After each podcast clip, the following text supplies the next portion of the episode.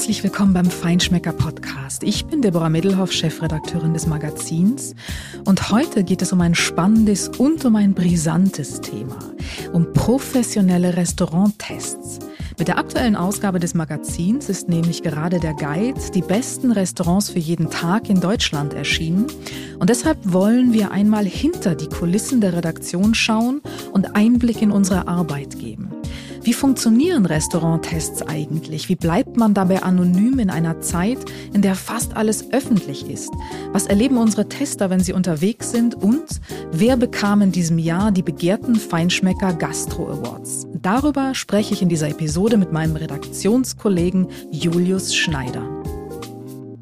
So, bevor es jetzt losgeht, bedanke ich mich noch bei dem Partner dieser Episode. Das ist das traditionsreiche Weinhaus Ludwig von Kapf mit Hauptsitz in Bremen. Das hat mehr als 2000 Weine im Angebot und darunter auch einen Geheimtipp für alle, die jetzt zum Herbstanfang wieder Lust auf einen kräftigeren, vollen Rotwein haben.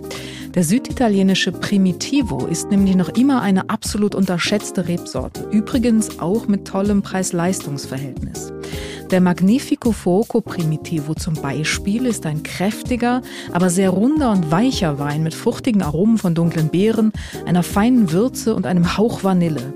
Der passt perfekt zu gegrillten Steaks vom Rind zum Beispiel, aber auch zu Herbstgerichten wie deftigem Ofengemüse. Am besten finde ich ihn allerdings zu geschmortem Fleisch wie Pappardelle mit Wildschweinragout. Den Magnifico Primitivo gibt es bei Ludwig von Kapf jetzt mit großzügigen 52% Rabatt. Das sind sechs Flaschen für nur 39,90 Euro statt 83,70 Und dazu gibt es sogar noch ein Set mit zwei Gläsern im Wert von 23,90 Euro gratis dazu. Alles ganz einfach ohne Gutscheincode, sondern ganz einfach auf der Website lvk.de slash Feinschmecker bestellen. Alle Infos gibt es natürlich wie immer auch in den Shownotes zu dieser Episode.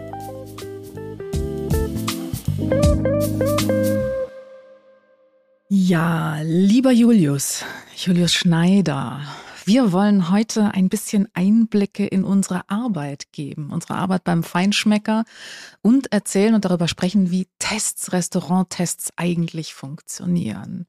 Spannendes Thema. Ganz genau, auf jeden Fall ein sehr spannendes Thema und immer wieder jedes Jahr aufs Neue viel zu erleben und eigentlich auch viel zu erzählen.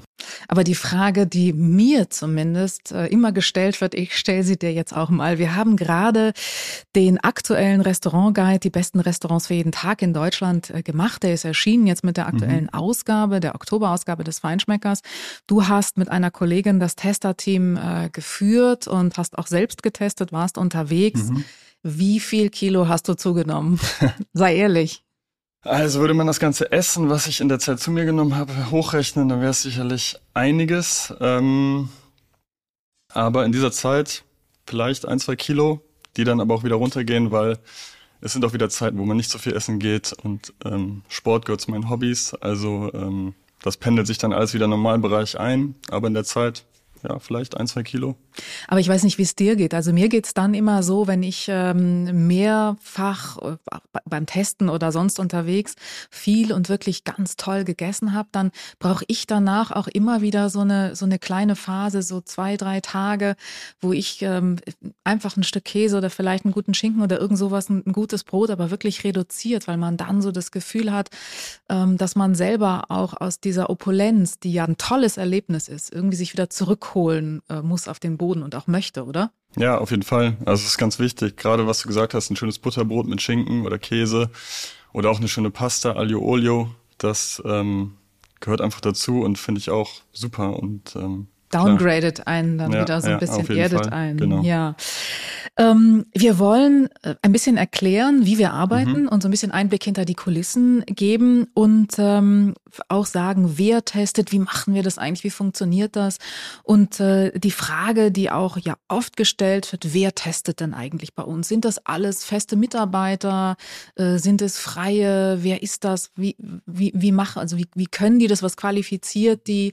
Erklär doch mal. Genau. Also zum Teil sind es Redaktionsmitglieder vom Feinschmecker, die natürlich schon langjährig in diesem Metier arbeiten und auch viel Ahnung haben.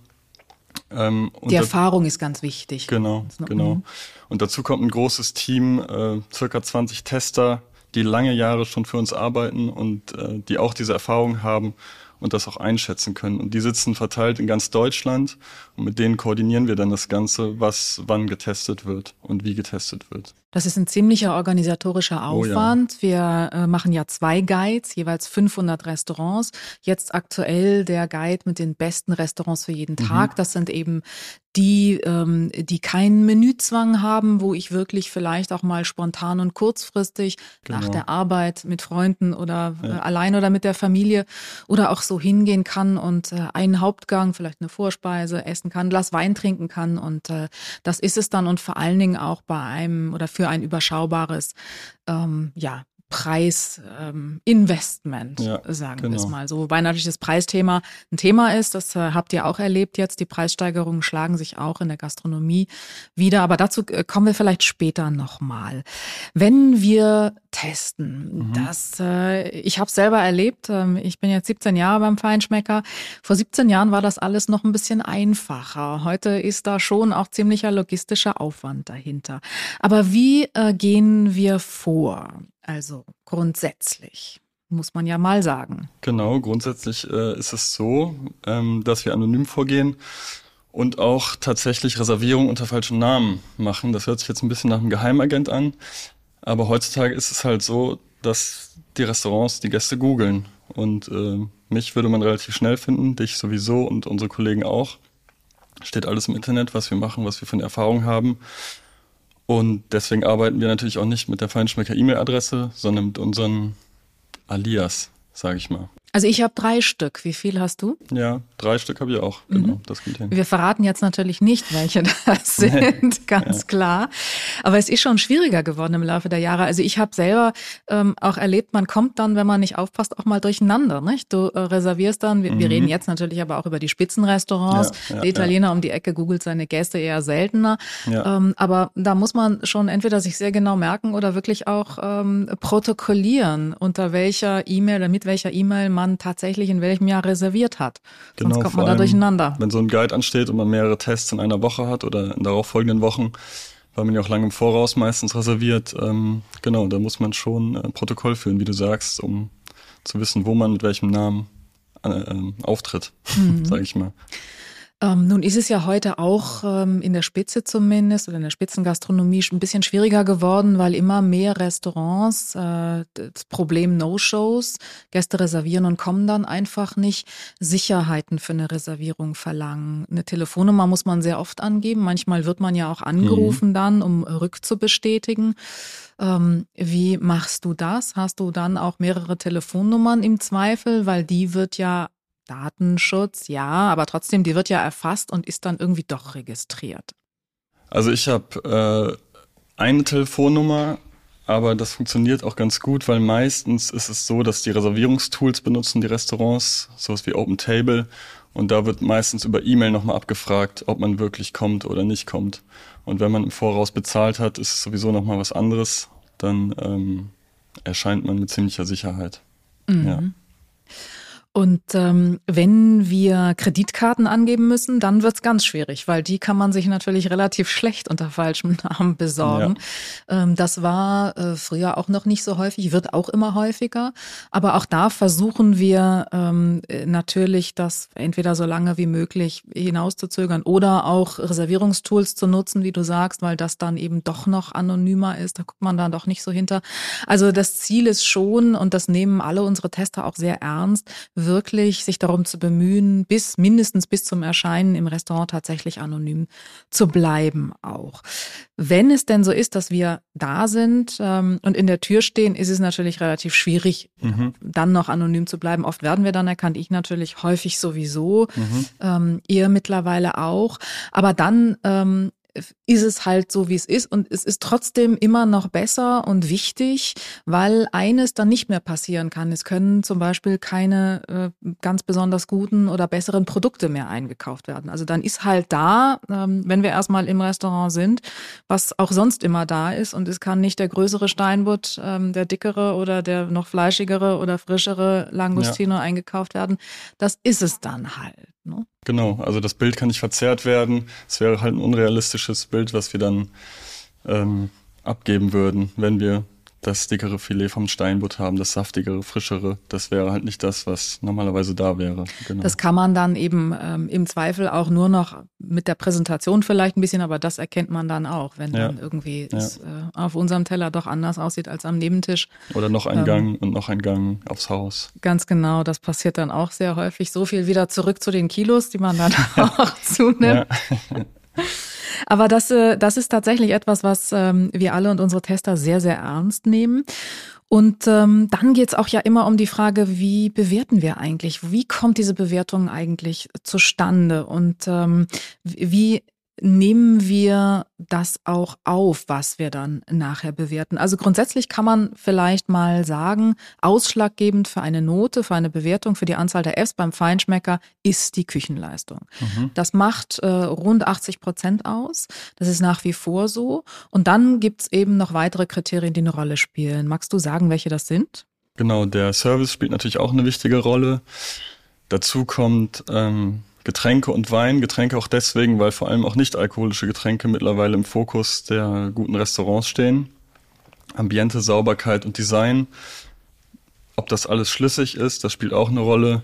Und am Ende die Atmosphäre und das äh, Gesamterlebnis. Ne? Wie fühle ich mich da, wenn ich da bin? Fühle ich mich willkommen? Passt das alles zusammen? Ist das authentisch? Das spürt man halt schon relativ schnell und das ist auch wichtig. Genau, das ist ein ganz wichtiger Punkt, ja. authentisch. Nicht? Dann, weil am Ende geht es vor allen Dingen auch immer darum, ein Restaurant hat ein Konzept, im besten Fall, mhm. sollte es zumindest haben. Und wir messen immer an dem selbst äh, Konzept und an dem selbstgesetzten Anspruch. Wenn ein einfacher Italiener sagt, ich biete eine einfache mhm. ähm, italienische äh, Basisküche, dann ist das in Ordnung, dann messen wir ihn daran und dann erwarten wir keine äh, Kreativität mit besonders einfallsreichen äh, Tellern. Genau, hm? Das genau. ist vielleicht auch ganz wichtig ja. zu sagen. Die Küchenleistung. Die Küchenleistung macht das, ähm, Haupt, den Hauptanteil der Note aus.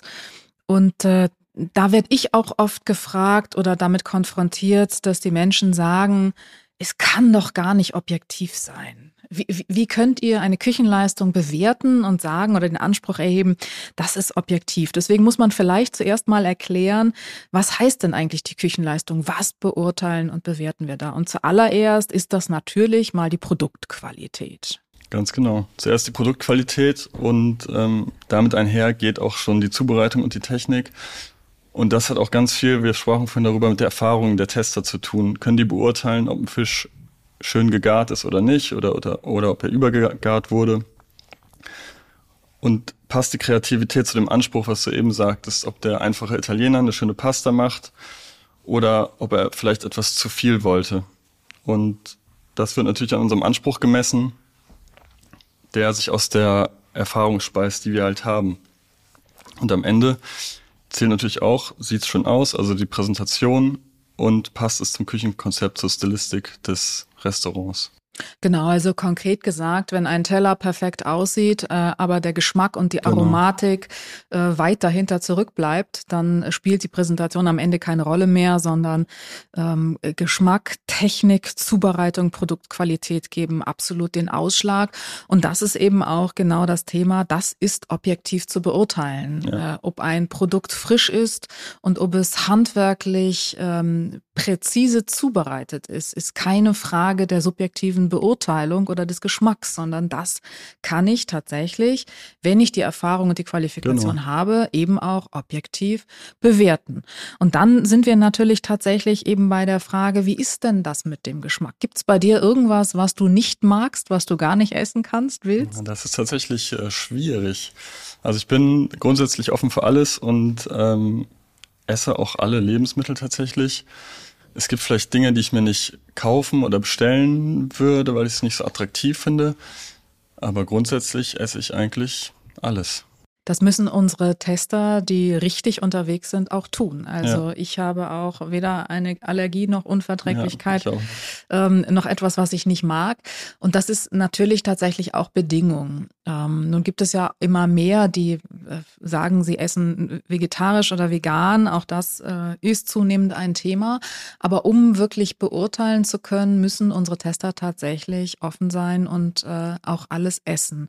Und wenn wir dann unterwegs sind und ähm, im Restaurant sitzen und bestellen, dann äh, ist so ein bisschen die Frage, wie bestellen wir eigentlich? Und da ist, glaube ich, auch ganz wichtig zu sagen, dass äh, wir nie etwas bestellen, was wir jetzt vielleicht selber persönlich besonders gerne mögen, mhm. sondern wir schauen immer, was ist das Küchenkonzept des Restaurants? Was hat die Karte für ein Konzept?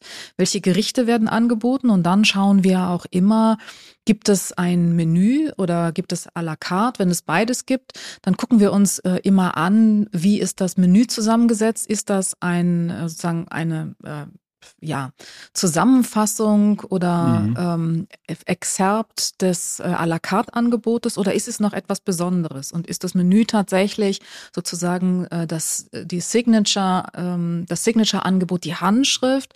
Dann bestellen wir eher das Menü, weil man da natürlich auch mehrere kleinere Portionen bekommt. Und ansonsten schauen wir, ähm, wenn wir bestellen, was sind, ähm, was charakterisiert die Küchenstilistik besonders gut. Also wir bestellen nie das, was wir gerne essen, sondern immer das, was ähm, die bestmögliche Bewertung zulässt. Das heißt, ein Salat wäre unsinnig, auch genau. weil in einem Salat keine Kochleistung äh, zu bemessen ist. Es geht ja. also immer darum, gekochte Gerichte, also wirklich zubereitete Gerichte zu bestellen, aus denen man auch ein Handwerk äh, oder eine handwerkliche Fähigkeit ablesen kann. Und dann ähm, kann man das schon relativ, nicht nur relativ, sondern dann lässt es sich tatsächlich objektiv bewerten. Das auf jeden Fall, das lässt sich machen, genauso wie du es gesagt hast. Und dazu gehört natürlich auch diese äh, Neugierde auf das Essen oder was das Konzept ist, was der Koch oder die Köchin sich dabei gedacht hat. Weil ich werde auch oft gefragt, ob das nicht langweilig wird, wenn man jeden Tag gehe ich nicht ins Restaurant, aber häufig. Und da kann ich ganz klar sagen, nein, weil diese Neugierde und die Offenheit muss man sich beibehalten die Begeisterung für gutes Essen. Und ähm, danach wählt man halt genau auch äh, in der Speisekarte die Gerichte aus, die man testen möchte. Ganz mhm. genau. Und am Ende ist es das Gesamterlebnis, was auch für die Gäste heute immer wichtiger wird, also der Wohlfühlfaktor, ganz wichtig. Deswegen haben wir auch in unseren Guides ein äh, Fazit entwickelt, weil wir sagen, man muss nochmal zusammenfassen, äh, was erwartet den Gast da eigentlich. So, und jetzt wart ihr für den aktuellen Guide ähm, wieder ganz viel unterwegs. Äh, und das war eine sehr besondere Zeit oder ist nach wie vor eine sehr besondere Zeit, weil die Zeiten sehr herausfordernd sind für die Gastronomie. Personalmangel ist ein Riesenthema. Preissteigerung, haben wir mhm. gesagt, ist eine wahnsinnige Herausforderung für die, weil die das natürlich nicht alles an die Gäste weitergeben können. Also mhm. Preise steigen, ja, äh, aber bei Weitem nicht so, wie die Kosten steigen für die Restaurants. Das heißt, ähm, die, die ähm, Lokale und die Köche und Gastronomen, bei denen ihr unterwegs wart, sind schon vor große Herausforderungen gestellt. Was, was habt ihr da so erlebt? Was hat vielleicht auch dich besonders beeindruckt? Also ähm, genau wie du sagst, Personal ist mit Sicherheit das ähm, größte Problem.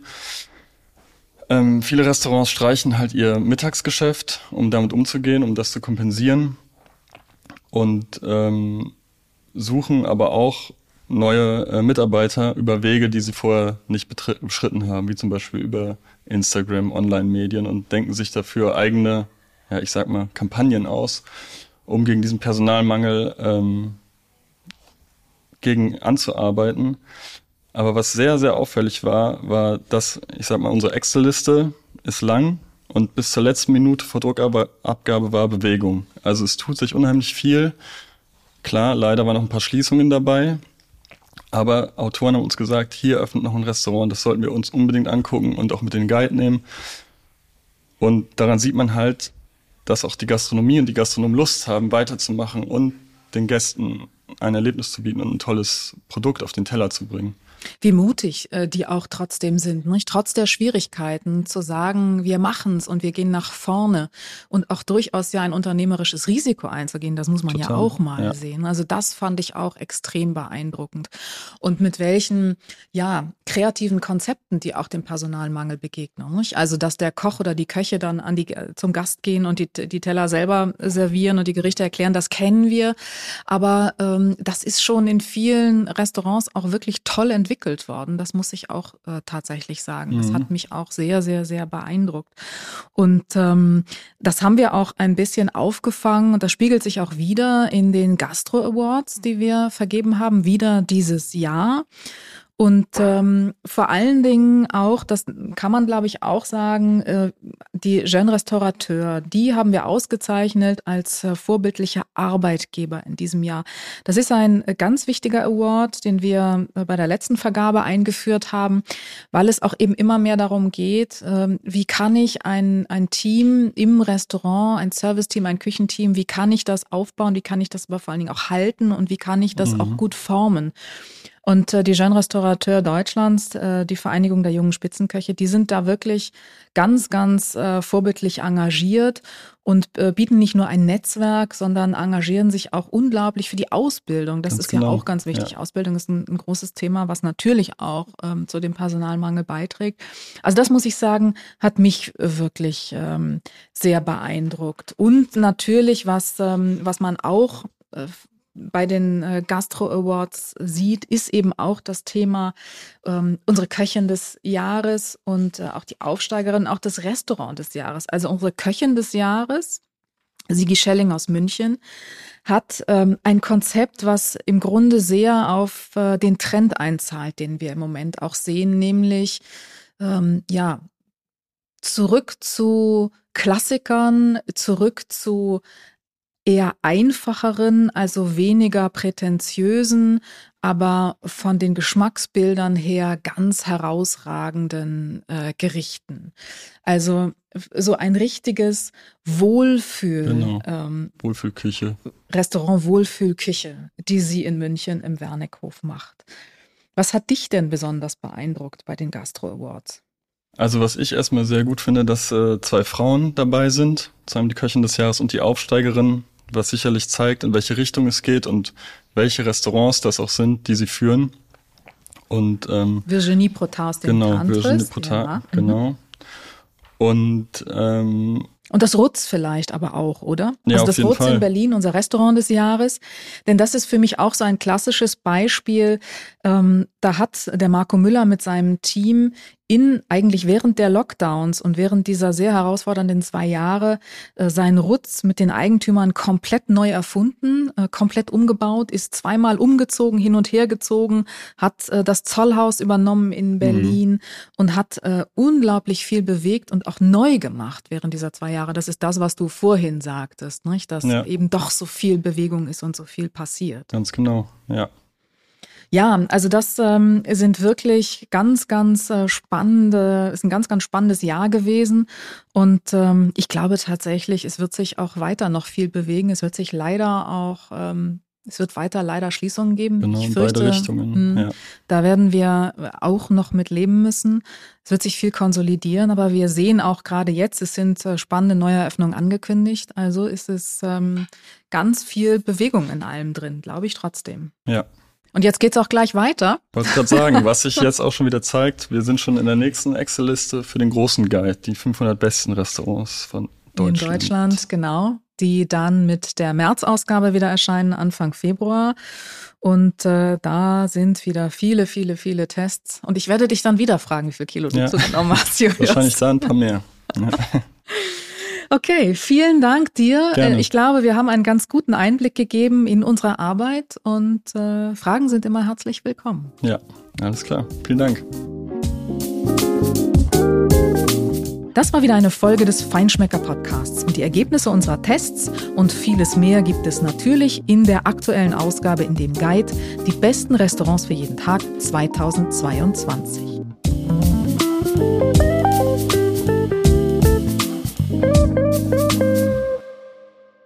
Dieser Podcast wird produziert von Podstars bei OMR.